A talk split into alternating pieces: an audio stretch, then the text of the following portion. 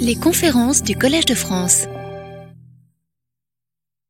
Il me reste à vous accueillir au Collège de France pour cette troisième conférence de la série Agir pour l'éducation. Je m'exprime, je suis Stanislas Dehaene, professeur euh, de psychologie cognitive expérimentale au Collège de France, mais je m'exprime ici au titre de l'ensemble des professeurs qui ont lancé cette initiative Agir pour l'éducation et dont, euh, évidemment, il y a plusieurs composantes de recherche, d'action dans les écoles, mais aussi euh, cette dimension donc de conférence à destination de tous, mais particulièrement des enseignants et des formateurs, pour euh, expliquer où en est la science sur euh, tel ou tel domaine et comment on peut l'appliquer dans les classes. Et cette année, nous avons choisi le thème de l'apprentissage de la lecture et ses difficultés. Et je suis très heureux dans cette troisième conférence d'accueillir le professeur Nama Friedman, qui nous fait l'honneur de venir spécialement de Tel Aviv, où elle est professeure à l'université de Tel Aviv, et qui est une des grandes spécialistes mondiales des troubles de la lecture, parmi d'autres sujets, la linguistique notamment. Mais elle travaille donc depuis des années avec maintenant des centaines, littéralement, de patients qu'elle connaît extrêmement bien, sur des enfants dyslexiques, différents types de dyslexie. Alors, avant de commencer et de laisser la parole à Nama, je voudrais dire une anecdote sur euh, la manière dont on s'est rencontrés. Euh, j'ai écrit, comme vous savez, un livre qui s'appelle Les neurones de la lecture, qui, est pas mauvais, même s'il commence à être un petit peu ancien maintenant, mais euh, il parle beaucoup de la manière dont le cerveau apprend à lire, etc. Puis il y a un chapitre où j'ai essayé d'aborder la question de la dyslexie. À l'époque, j'avais peu travaillé sur la dyslexie, j'avais lu beaucoup de la littérature, et euh, dans ce chapitre, vous savez, euh, j'explique que la vision dominante de la dyslexie, c'est une origine phonologique. Et à la suite de ce livre, qui est aussi paru en anglais, euh, j'ai reçu un email de collègues, dont Nama et Anne Castles d'Australie, qui m'ont dit le livre est pas mal, mais ce chapitre, ça ne va pas. Alors, j'ai regardé attentivement cet email et effectivement, j'ai constaté qu'ils avaient travaillé de façon beaucoup plus riche que ce que j'avais pu voir dans la littérature, pas toujours d'ailleurs publié dans les mêmes revues du plus haut niveau que cette théorie phonologique dominante, mais avec beaucoup, et comme vous allez voir ce soir, beaucoup, beaucoup, beaucoup d'évidence qu'il y a effectivement beaucoup de sous-types de dyslexie très différents, euh, auxquels je n'avais pas forcément rendu euh, hommage et justice dans mon livre. Donc il faudrait faire une deuxième édition, ce que je n'ai pas encore fait. Vous trouverez sur Internet néanmoins une une version révisée, en quelque sorte, une sorte de chapitre raccourci du contenu du livre dans lequel on discute avec Nama. Il y a des critiques du livre, dont cette critique-là, et puis il y a ma réponse et une tentative de, réconcilier et effectivement de rendre justice à ce domaine qui est plus complexe que euh, ce que j'avais pu en dire à l'époque, même si j'avais parlé quand même de dyslexie visuelle également.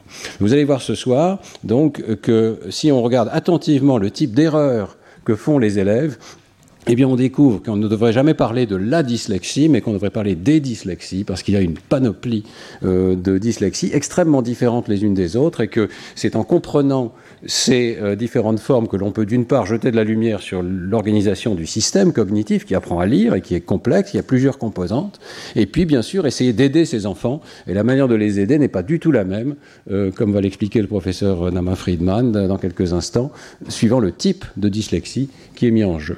Voilà, sans plus attendre, et après cette anecdote, je vous remercie donc d'accueillir le professeur Nama Friedman. Bonjour à tous. And uh, um, I'm, I'm very happy to be here and to help you with the, this uh, initiative of uh, improving education and reading, impair- and reading acquisition and impairments. And I'm, i want to start by telling you about Tali. Tali is a 11 year old girl and her mother called me a few years ago. She was very stressed, the mother, and she said, Listen, Tali for some time now already cannot do her homework. And today she decided that she's not going to school anymore. And it was in the middle of sixth grade. And she asked me, I know that you're working on dyslexia. Maybe you can help her. And the question, and I think this is a question that many of you get. I'm sure some of you got it this morning in school, right? There is a child who has problems in school and you, you want to help them, but you need to know how. And what I want to do today is to show you that the moment we understand better what the problem of the child is, what exactly the type of dyslexia that the child has, we, are, we have a better chance of helping them. We will know how to teach them better and we will know how to treat them better. So, uh, the story of Tali continues in the more or less towards the middle of this talk. But I'll start with the general, uh, with the general idea that dyslexia is a reading disorder. And uh, there are different types, as uh, Professor Dehaene said, there are different types of uh, dyslexia, and each type of dyslexia requires different treatment and different teaching. So, what exactly does it mean that there are different types of dyslexia? If we think that there are different stages of reading, there is a visual stage of reading, there is a stage in which we say the words out loud, each of them can be impaired. And for each impairment, we have a different type of diagnosis. Once we know the exact diagnosis, so we have the exact type of dyslexia, then we know how to uh, find a proper teaching and proper treatment. So, this is what we are going to do together today. So, when we talk about reading, reading starts with a written word and it gets to reading aloud and also to comprehension of the written words. And we are using a model that gets from the written word to reading aloud and to comprehension. And I will explain about this model in a second, but the idea is that we start with analyzing how the written word is written, which letters there are, and we finish with either saying the word out loud or with the meaning of the words. And uh, um, the, word, the, the terms are a bit more uh, complex, but that's, that's the idea. And the main idea is that each of these uh, components can, can be impaired. And each of these impairments creates a different type of dyslexia. Okay? And we currently know of 23 types of dyslexia. I promise I will not talk about all these dyslexias today. What I want to do today is to give you a general view of what kinds of dyslexia there are. And then I will focus on four types of dyslexia that are the most common. So the ones that there is a better chance that you will find them in the kids that you're working with. Okay, so let's start with the model. So, what exactly are the stages from the moment we see a written word on the on page until we are able to understand it and to say it? The very first stage is the analysis of the written words. At this stage, we know which letters there are in the word. We don't know the word, the names of the letters, and we don't know the sounds of the letters, but we identify which letters there are and what their order is. Then, once we have the letters, we are going to look in some kind of a dictionary, in a lexicon that we have in our mind, which is a written word dictionary. This is for a child who knows, for example, 1,000 written words, all these written words will be listed in this kind of lexicon, in the dictionary. Okay? So we have a dictionary of written words. From there, if we identified the word uh, in, the, in, the, in this lexicon, we are going to look for this word, to the sound of this word, in the phonological lexicon. So we have also a list of the way these words sound. And from there, we are going to prepare for production of these uh, words. Now, always, we also want to understand the words that we are reading. So we go from the orthographic, from the written word lexicon to the meaning. So at this point, we are able to read words that we know already, and we are able to understand words that we know their written form. But children always encounter new words, right? And also us as adults, we encounter new words. So, how do we read new words that are not in our lexicons? We convert letters to sounds. Right? So, if we find a word like a preparation and we don't know this word, then we know that P is P and R is R, etc. And then we create, we convert letters to sounds. So that's the idea of the, the general idea of this reading model. And we, we can convert it to the terms that the, the terms that you will find in scientific articles. So the written word is uh, called orthographic. So we have an orthographic visual ana- analysis this is the stage of identifying letters and their order. Orthographic input lexicon is the written word lexicon. Phonological output lexicon is the spoken words lexicon. Phonological output buffer is a stage in which we prepare all these phonological, all these sounds for saying them. Then we have semantic lexicon and conceptual system. That's the meaning part. And grapheme to phoneme conversion is just a complicated way to say letter to sound con- conversion. Now, when we look at this whole model, we can identify several routes. The most important route through which skilled readers read is the lexical route. The lexical route goes from the written words lexicon to the spoken word lexicon. This is why it's called lexical, because it goes between the lexicons. Okay? So a child who knows the written form of the word and a child who knows the phonological form of the word will be able to use the lexical route and read the words that uh, he or she knows. When we, uh, we have a lexical semantic route that goes from the written word to its meaning, and we have the letter to sound route that is called the sublexical route or the non lexical route, through which we read new words. This is the orange route. Okay? So the idea is that we have routes that uh, function in parallel. Now, let's, now that we know this process of reading uh, written words, let's look at what happens in general. Sorry. In general, when each of these components fails. And let's start with the very first stage. The very first stage is a stage of visual analysis. We see written words. The first thing that we need to know is to. Uh, We're going to turn this so that people can see you on Zoom. Here, here we go. okay, thank you. Um, hello, people on Zoom. I'm happy that you can see me, but I'm sorry I cannot see you. uh, so we start with the very first stage of the visual analysis. So when we see a written word, we have to know exactly which letters appear in these words uh, and what their order is, and to hold all these letters until the next stages. So let's look at each of these uh, functions of the very first stage. Now, again, why do I tell you about this model and about these stages? Because when one of them is impaired, we have dyslexia. And now we need to understand about each of these components to understand about each of the types of dyslexia.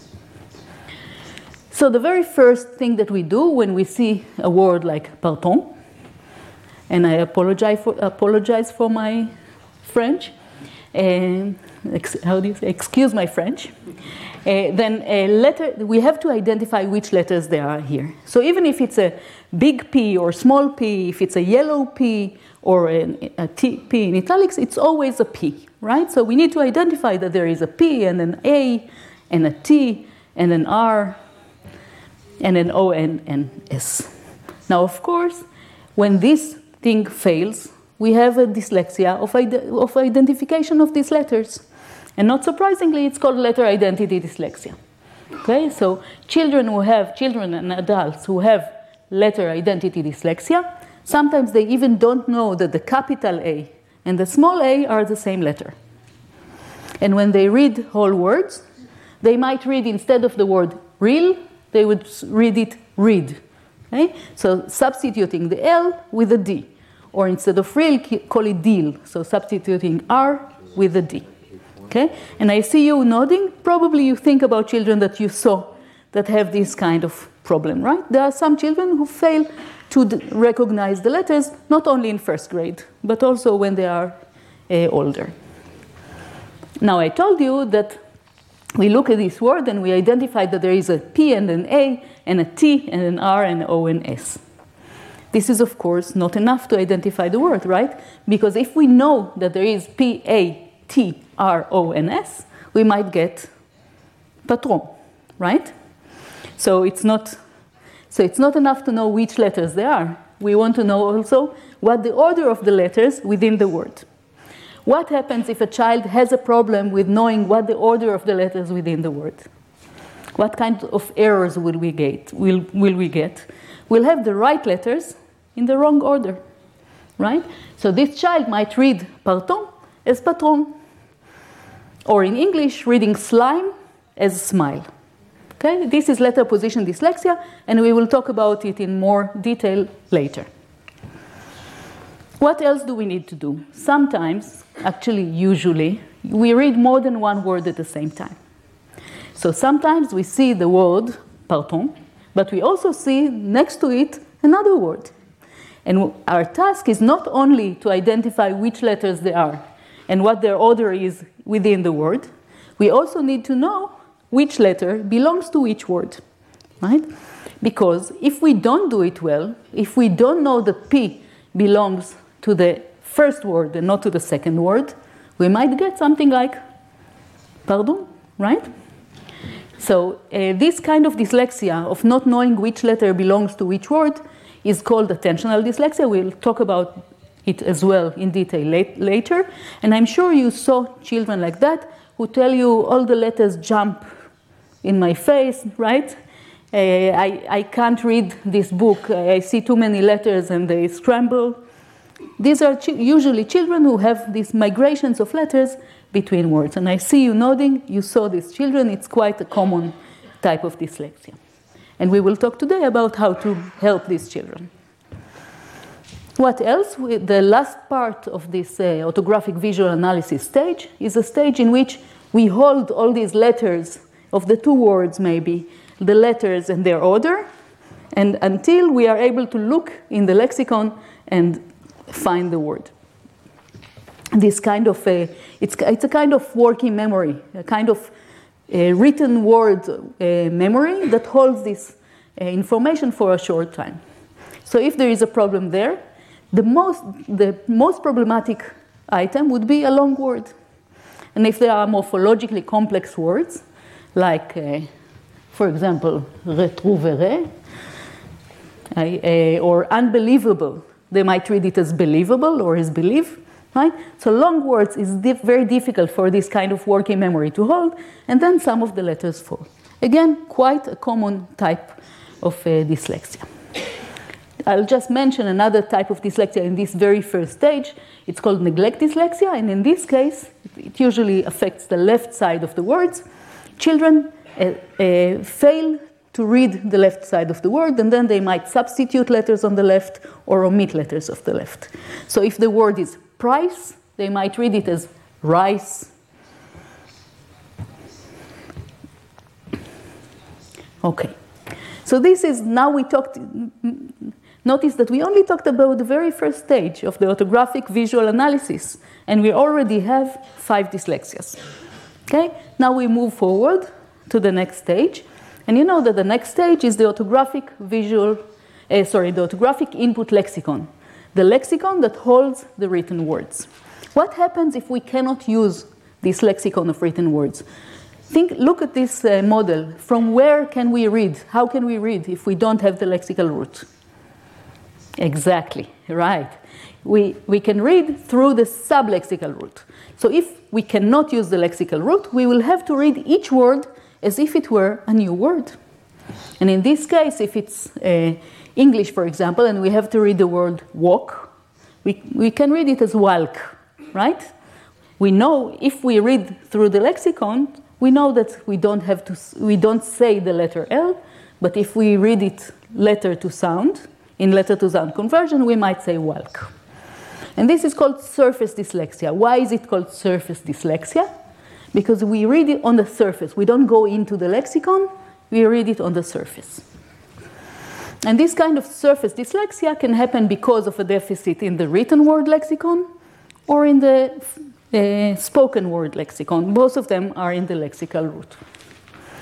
What another type of dyslexia that can, I, am not sure you can see, there is an orange, uh, an orange uh, arrow here. The orange arrow connects the written words lexicon with meaning.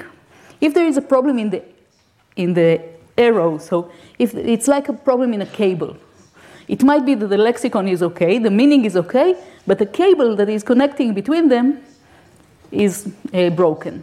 In this case, they will be able to understand words that they hear, but if the word is written, they will not be able to understand them. And again, it's a problem if children are not able to understand words that they read, right? And in this case, we might want to give them to, to read the text to them instead of asking them to understand written texts. And this is called the impaired comprehension of written words or direct dyslexia. Now, of course, if there is a problem in the meaning component in the semantic lexicon, In this case, children will not be able to understand words, written words, spoken words. They will not be able to produce words correctly. Instead of giraffe, they might say zebra. Right? So this, this will cause semantic errors in production and in comprehension. What happens, and we are almost done with mapping of all the dyslexias and before going into details in the, some specific dyslexias, what happens when there is a deficit in letter to word, uh, letter to sound conversion? What will be the type of words that they are not able to read? New words, right? Non words. So they will be able to read words that are already in their lexicons, but the moment they see a new word, they will not be able to read it. If they don't know Champollion, for example, and they see this word, they will not be able to read it. And this is called phonological dyslexia because they have problems in converting the uh, letters to their phonological form, to their sound. And what happens, and that's I think the last, the penultimate one, almost the last one, what happens if there is a problem both in the sublexical route, in convert, converting letters to uh, sounds, and in the com- uh, connection between the two lexicons? In this case, we have a, it's a double deficit, and it's called deep dyslexia. Deep dyslexia imagine that someone has a problem both in the orange connection between the two lexicons and in the letter to word, uh, letter to sound reading. How would they be able to read at all? Through, through where? Can you look at the look and see what is the route that is available for them? Right.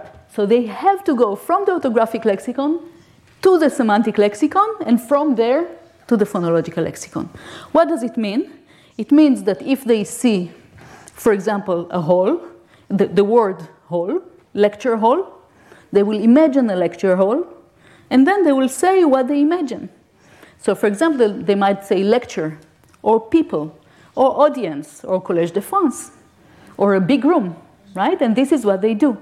They, instead of reading the exact written word, they say something that is related to the meaning of this word. And this is very serious. Luckily, it's not very common, but it exists. The very final step of uh, reading aloud is this kind of phonological working mem- memory component. So it's a component, imagine that we convert letters to sounds and we convert from the written lexicon to the spoken lexicon. And we have to say these words. There is, we need to have some kind of memory that holds all these sounds until we finish saying the word. Right? And this component that holds all these sounds until we finish saying the word, that assembles all the sounds together, is called the phonological output buffer. And when there is a deficit in the buffer, because it's a working memory component, again, the length of the word is very important. So if we have long words, they will have or morphologically complex words, like unbelievable. They will have problems holding all these sounds, connecting them, assembling them, and producing them. So this is just to give you a, an overview of the different types of dyslexias that can occur and now we're going to focus on four dyslexias. Okay? So now we are focusing on attentional dyslexia, letter position dyslexia, surface dyslexia, and vowel dyslexia. And the, I'll share with you the way each of these discussion, the discussion of each of these dyslexias is going to happen. We are going to ask, I'm going to tell you about the properties of each dyslexia, and then we are going to ask, what are the implications for diagnosis? So what do we need now that we know this type of dyslexia intimately, exactly how do we diagnose this dyslexia? What, do, what kinds of words do we have to present? What do we have to do in order to know that this child has this kind of dyslexia? And the moment that we know something about diagnosis, we'll go to the next stage and we'll ask how can we help children who have this kind of dyslexia. So we're going to start with the first dyslexia. It's called attentional dyslexia. The reason it's called attentional dyslexia is that it doesn't have anything to do with attention. Okay, it's uh, but in, the, in 1977 when uh, Tim Shallice and uh, Warrington discovered this dyslexia, they thought it has something to do with attention. Now we know that it doesn't. But I'll show you. I'll give you a, I, I let you uh, feel what individuals with attentional dyslexia feel. Okay? So I'm going to show you very quickly two words on the screen. Uh, I'm going to, in the beginning, it's going to be English, and then I'm going to show you also something in French because I know there are different backgrounds here. And uh, try to, it's going to be really, really quick, at a, and so quick that people who have very good reading don't have time to do all, uh, all of these uh, reading uh, component, all, all the reading uh, stages. Okay, so don't be worried if you don't manage. Just tell me what you think you saw. Okay? So we are going to start with the first pair. Are you ready? Two words on the screen in English. Okay. what, what did you see? Goat? Coat? Coal? Goal? Okay. So if I'm summarizing, some of you saw coat, some goat, some coal, and some coat. Okay? There were only two words here. I'll show you later what exactly you saw, but maybe now that you had practice, let's try another pair. Okay? Ready? Wine? Wild? Mild? Mild. Mild wine? Okay. Okay, so we had wild, mind, mine, and wine. Of course, it's Paris. We have to have wine. Okay, now let's try uh, an example in uh, French. Again, two words in French. Are you ready? Okay. Livre. Your livre. Vivre. Litre. Vitre. Okay. Okay. So again, you notice that we have four words coming up. Livre, vivre, litre, and vitre.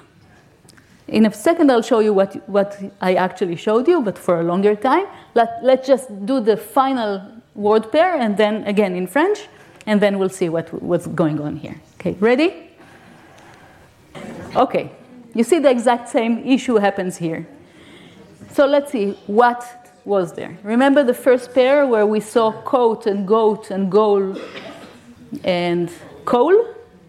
So actually, there was no uh, coat here, but we saw coat, right? And there was no. Uh, so why did we see coat?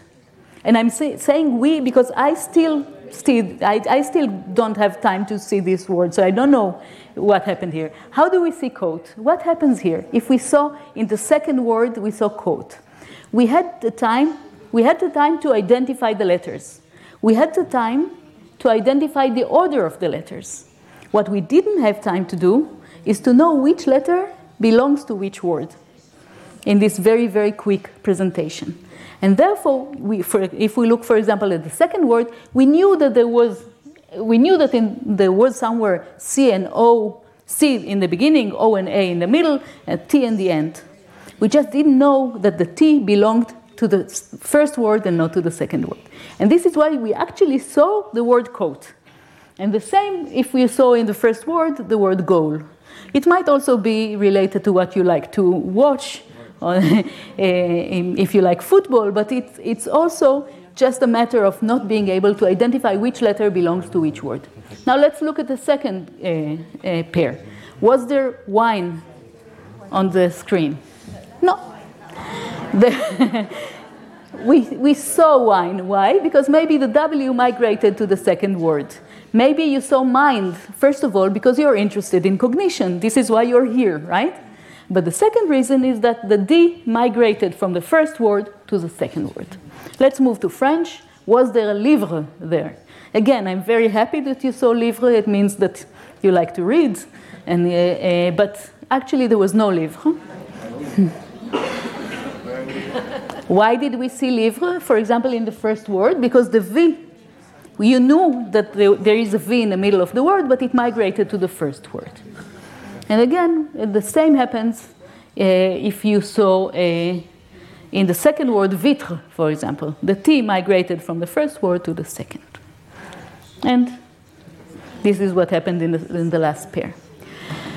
So, what is going on here? Normal readers just don't have time to know which letter belonged to which word. And this is why we don't know if it was goat or coal or goal.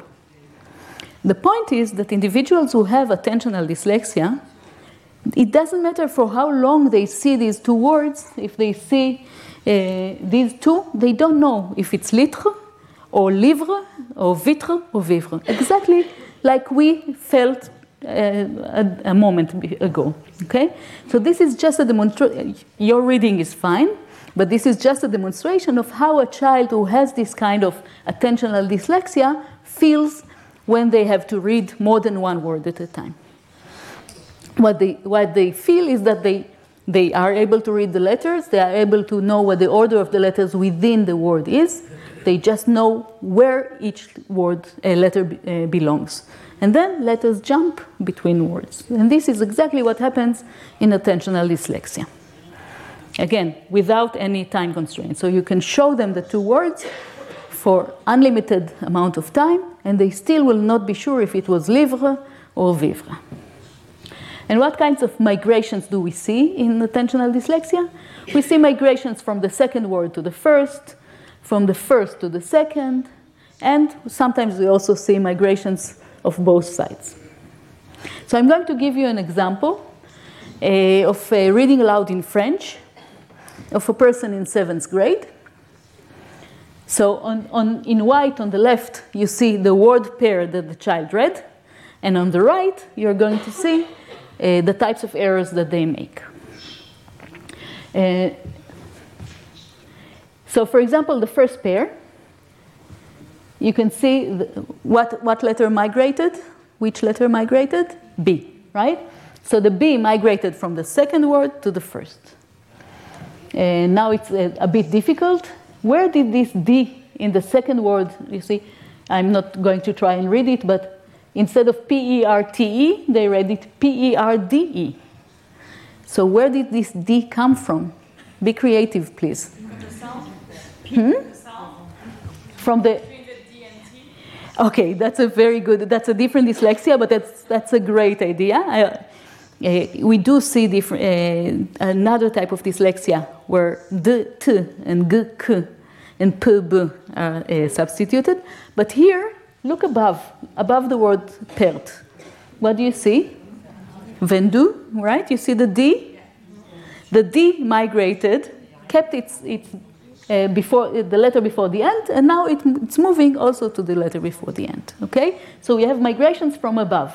So if we look at these kinds of errors, we see that there are the, the child makes letter substitutions, but they don't have letter identity dyslexia. It's not that they don't identify the letters. What they do is they just migrate, letters jump between words. So, if we are interested in this kind of dyslexia, if you want to identify this kind of dyslexia, now you will all know that you should look around, right?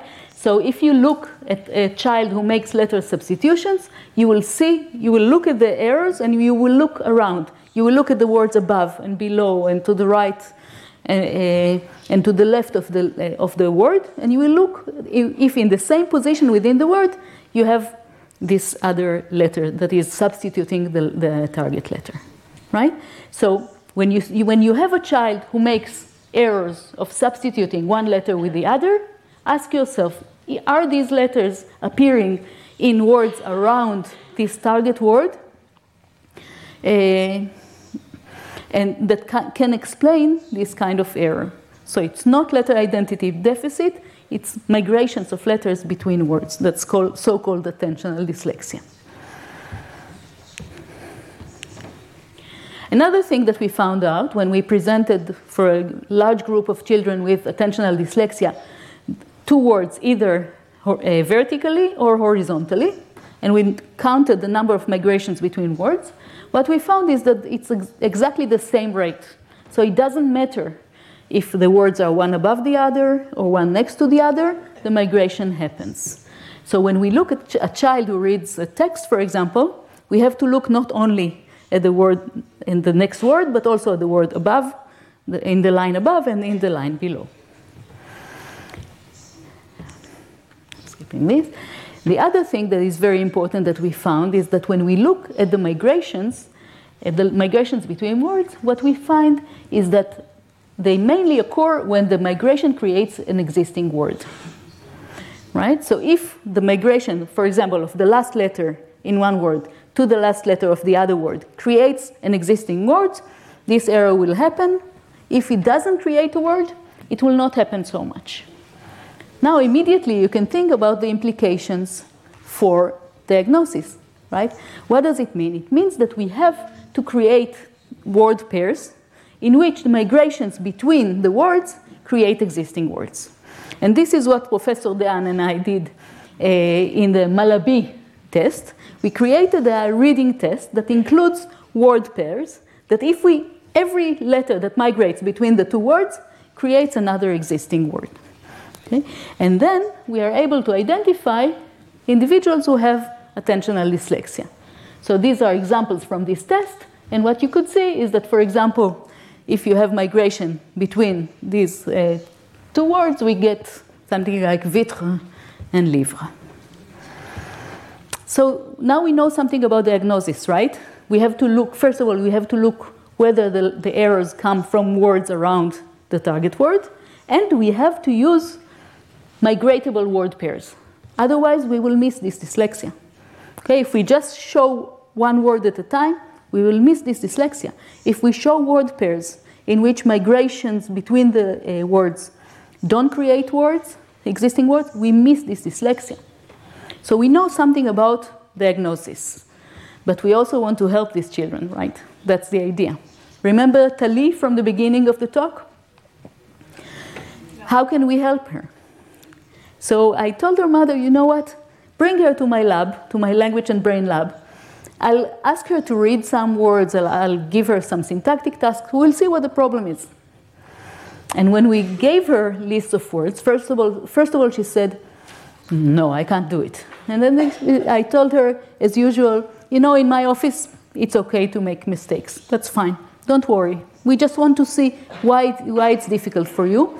And then we may, maybe we can help you. And then she made very, very many errors of this kind, of migrations of letters between words. Now we gave her word pairs, migratable word pairs. She made a lot of migrations between the words. And now she's a, a, a bright girl. She just has a problem of letters migrating between words. So how can we help her? We asked Tali, Tali, can you cut a little window within a piece of cardboard, but in the middle? Are you able to do this with scissors? She's a smart girl. She, she folded the piece of cardboard and she cut a little uh, square in the middle of this. And then we told her, okay, now take this little piece of cardboard, this reading window, and put it on the same list of words that you had, word pairs that you had problems reading before. And please, maybe try to read with this cardboard. And this is what she did. She placed this piece of cardboard on the text and read. And she was so surprised because it was much, much easier for her to read. Why was it easier for her to read? Because this dyslexia is only migrations of letters between, between words. So if she sees each time she sees only one word, she doesn't have a problem. Okay? So the, this is, I think, is a great example for a case in which if you diagnose the dyslexia correctly, you can help the child. And if you just want to see, these are different children that we tried uh, giving them this kind of reading window. In purple, you see the uh, rate of errors when they just read word pairs without anything. And in orange, you can see the rate of errors uh, with this reading window. And TA is Tali. And you can see that when she was just reading without anything, she made a lot of errors. She made um, almost 30% errors, but when she read with this reading window, she made f- much fewer errors. The end of this story was that her mother called me two weeks, we gave her the cardboard, that she could take it home. And two weeks later, her mother called me, and she was so excited. I didn't know if she was, you know, that sometimes in the voice of someone you don't know if they are crying or smiling. So she was very excited. And I asked her, What happened? And she said, You will never believe what I just saw. Tali sitting on the stairs at home with a book and a piece of cardboard and reading at her leisure. She said this is something that never happened. I, I still get goosebumps when I tell you that because that's it. She became, she started liking to, to read. She went back to school. And it all because of a piece of cardboard and a good theory. Okay? So the idea is that the moment that you have the right diagnosis, you can really help these children quite easily. Uh, there are other ways to help that, that are not as useful. So we also tried, for example, finger tracking. So just looking at each word in a sequence. In this case, it helps some children, but not all of them. So you can see here four children that were significantly helped by the finger. So you could, if you have a child who has a, this kind of problem, you could try with a finger, but it's less useful than a, a, than a window. Sometimes we ask them just to put rulers above and below the, the, the line. So they, don't, they still see the words to the right and to the left, but they don't see the words above and below. Still, it's useful. It's it doesn't solve completely the problem, but it really helps them. Finally, we tried to space. The, if it's a problem of really finding, focusing on one word, maybe spacing would help. So we tried horizontal space and vertical space and large and small it helps sometime. So on the right, you can see the average uh, reduction of errors at the group level. So 4% of 7%, not bad, it's significant, but it's not large. And you can see that some, each column is a different child. You can see that some children were helped by spacing. Still, the window is the best, just empirically, it's the best way to really help these children overcome this uh, problem and start reading uh, books on the stairs at home. So that's attentional dyslexia. Now we are moving to a letter position dyslexia. Letter position dyslexia, I think you can already imagine what this is, is a deficit of letter position, so identifying the order of letters within the word. So, for example, instead of reading slime, they might read smile. Instead of trial, trail. And the deficit is a deficit in the letter position, remember that there was a letter position function in the uh, orthographic visual analysis stage. This is the deficit. Now, does it only affect the reading aloud or does it also affect their comprehension? If they see the written word uh, parton, will they say, will they understand it also as parton? Now let's, let's look at how people understand written words. If they go from the letter position through the orthographic input lexicon to the semantic lexicon, then if they have a problem in this very first stage of letter position, it will also affect the way they understand words. So if we, for example, present to them written words and ask them to explain them, then letter position dyslexia will also affect the way they understand words, which is serious. We have to, we have to think about it. So, for example, this is an Australian child. He saw the word could and he explained it something that brings rain. Why? Why could is something that brings rain? Cloud. Cloud, right? So he identified the letter correctly, but not the order. What about parties? Why, part, why are parties very brave? They are robbers of the sea. Pirates. Pirates, right. So again, he identified the letter, but not the order. And this is uh, just an example uh, for French to help our interpreters. Okay, so uh, when we look at the number of the, and the rate of errors in reading aloud and in comprehension, we see that the rate is very similar. So it's not only a problem in reading aloud, it's really also a problem in comprehension. So we have to take care of this uh, issue because when they read text, they also understand it incorrectly. Um, most of these errors occur in the middle of the word. So if we compare migrations of uh, letters in the middle, like form and from, and migrations of letters in the end or in the beginning, we see that there are 60 times more errors in the middle than in the edges, in the, in the, beginning and the end of the word. So this is something also, something that might help you identify this kind of dyslexia if you see migrations in the middle of the word. And one very, very important thing for diagnosis is that when we compare words that are migratable like from. If we migrate from, what do we get? Form, right? So it's a migratable word. Migratable word is a word that if you change the order of the letters in the middle, you get another existing word. And you compare it to non migratable words like frog. What can we get from a frog? A prince, right? But no migration. So uh, when we took, we took 65 individual children with letter position dyslexia, and we compared migratable words like from and non-migratable words like frog, and we see very, very consistently they almost never make errors in frog, and they make errors in from. So they make errors mainly in migratable words. What does it mean for diagnosis? It means that we have to include migratable words in diagnosis. And if we don't include migratable words in diagnosis, we might miss this kind of dyslexia. So if we don't present words like patrons, like form, we will not, uh, we will not see this dyslexia. And indeed, again, we created this kind of migratable words. There are words here in, in English, in French, in Italian. Each of you can uh, choose to uh, guess what the migratable counterpart of each uh, word is in the language that you prefer. I know that there are some Italians here that watch us also from home. So you get other existing words, right?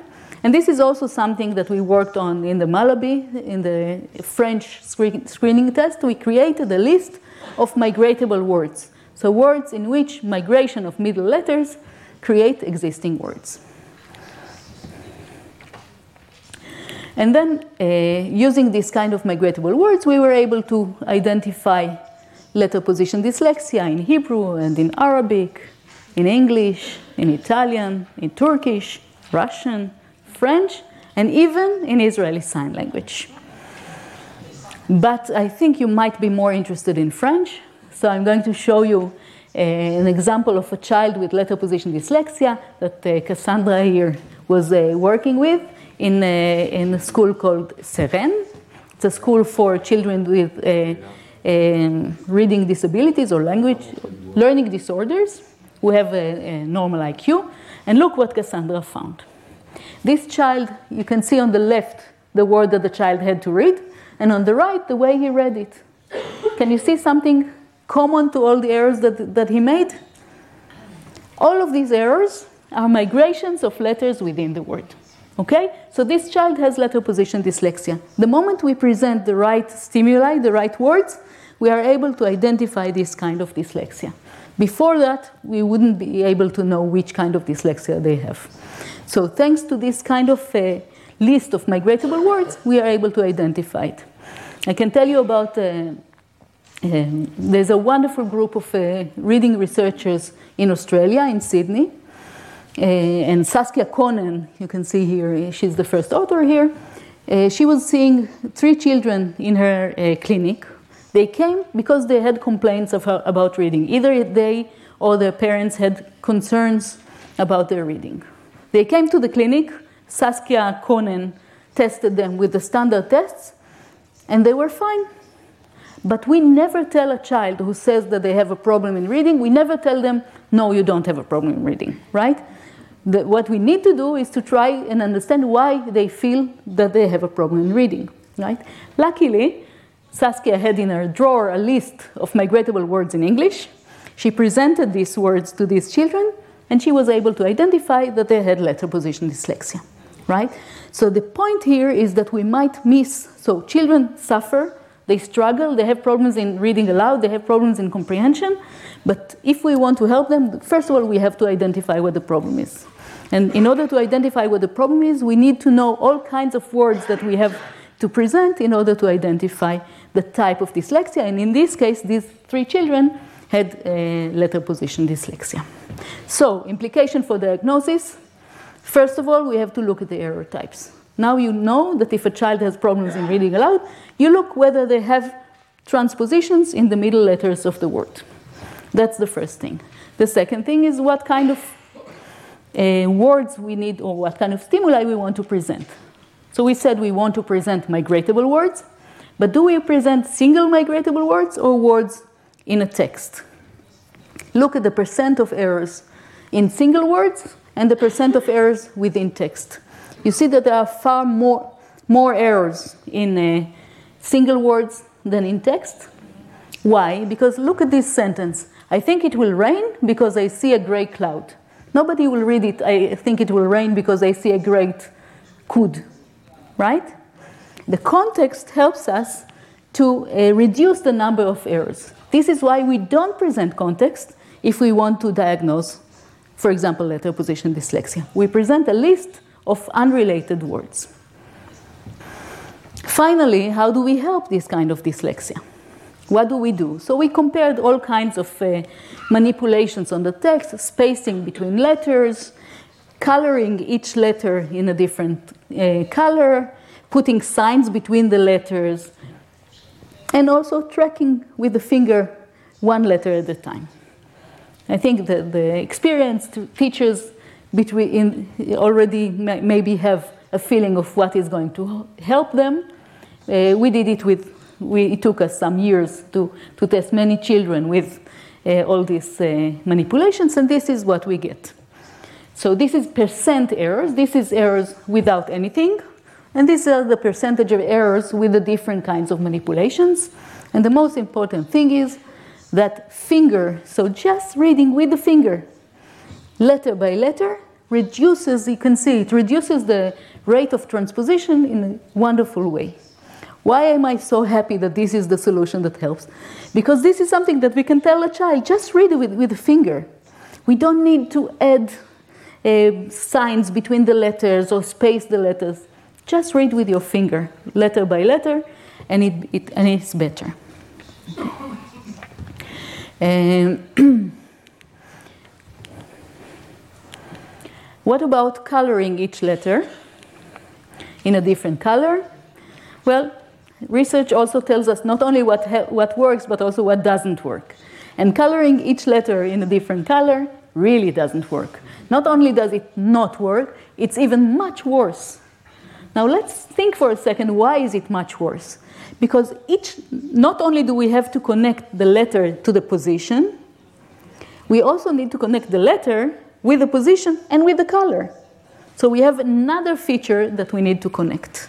And this makes it even more difficult.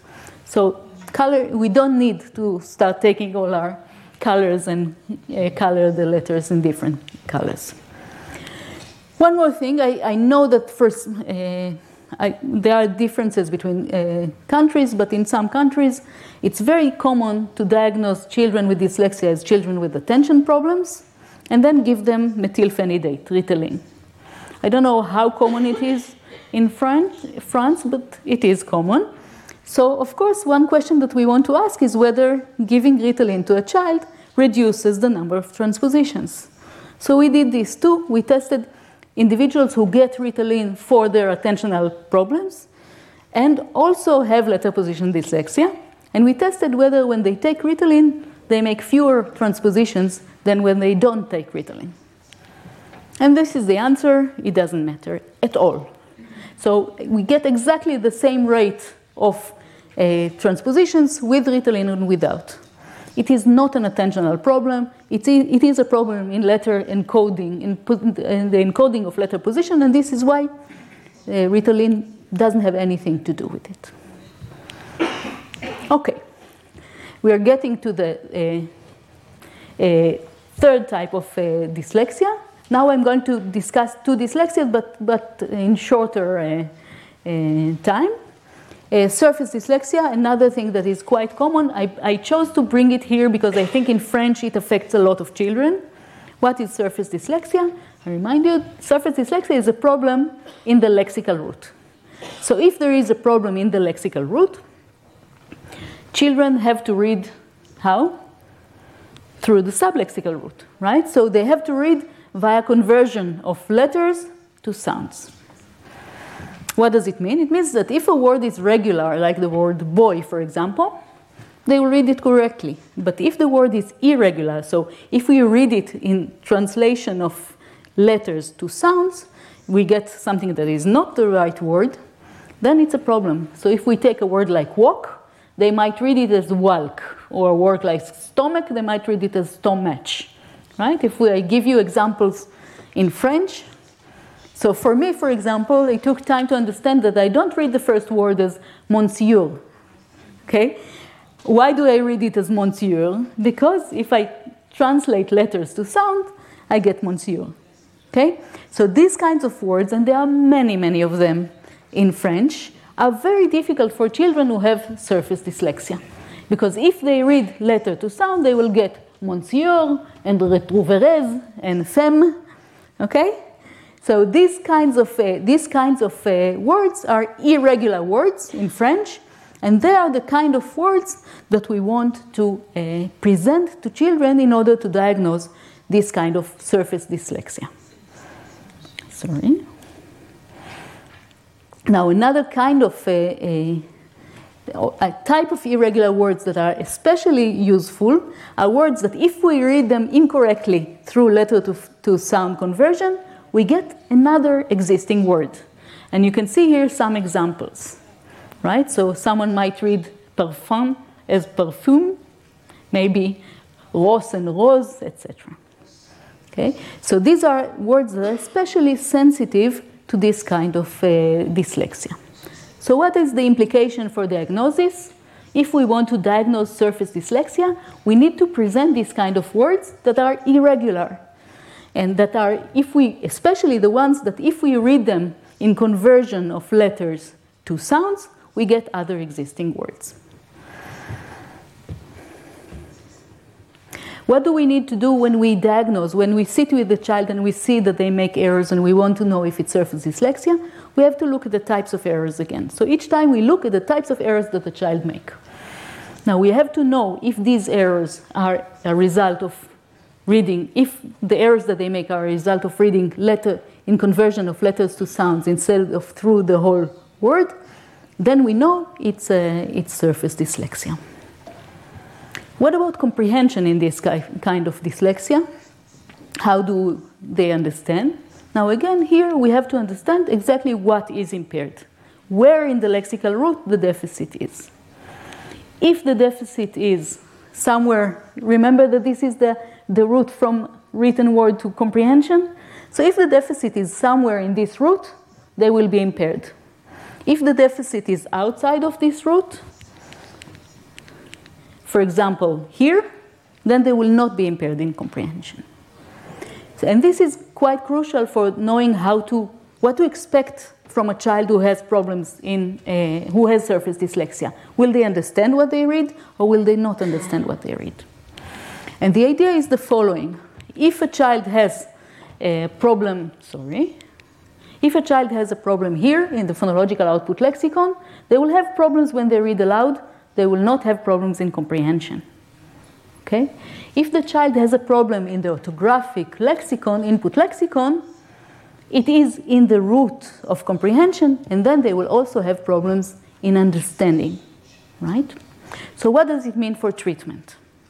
We have to know exactly where the surface dyslexia is. If the problem is, you can see here the X, if the problem is in the phonological output lexicon or in the connection between the lexicons, then it doesn't affect comprehension at all, right? So, what do we tell them? What do we recommend these children? We tell them, don't read aloud. You don't need to read aloud. Just understand what you read, okay? Because in this case, the problem is only in reading aloud. So, we don't want to, uh, so we want them to understand what they read. What we also want to do is treat the deficit, right? So, in order to treat the deficit, we will work on the connection between the written word and the spoken word, and we will also try to enrich the lexicons. What if the deficit is in the first part, in the, in the lexicon, in the orthographic input lexicon? What do we do in this case?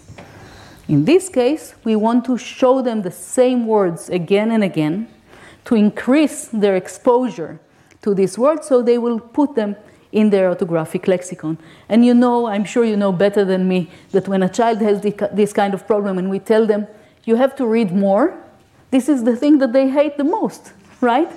But this is something that will help them because what they need is repeated exposure to these words in order to put them in their uh, lexicons. And they also need the connection between the written word and semantics.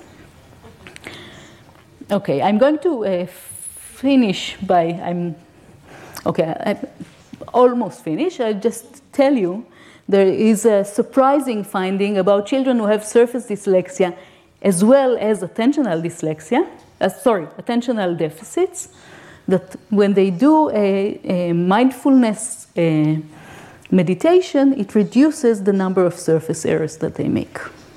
What does it mean? I'm not going deeply into that, but I'm just saying that it seems like attention problems do have something to do with reading, and this is that when there are attentional problems, sometimes children are not keeping the lexical route. And then, if they are not keeping the lexical route, they are reading via the sublexical route and they make surface errors. If you help them with meditation to, to stay on the lexical route, you reduce their surface errors. I'm just uh, finishing by saying that there is there are other types of dyslexia that I'm not going to discuss today, but I'm, I want to uh, summarize by. So it, it, you'll have it. You'll have this, last dyslex, this last dyslexia in the presentation, but I just want to summarize and say that there are. We, we learned today that there are different types of dyslexia. And each type of dyslexia has different types of errors that result from impairments in different stages in the model. What do we need to do in order to teach these children and to treat them? First of all, we have to diagnose the type of dyslexia.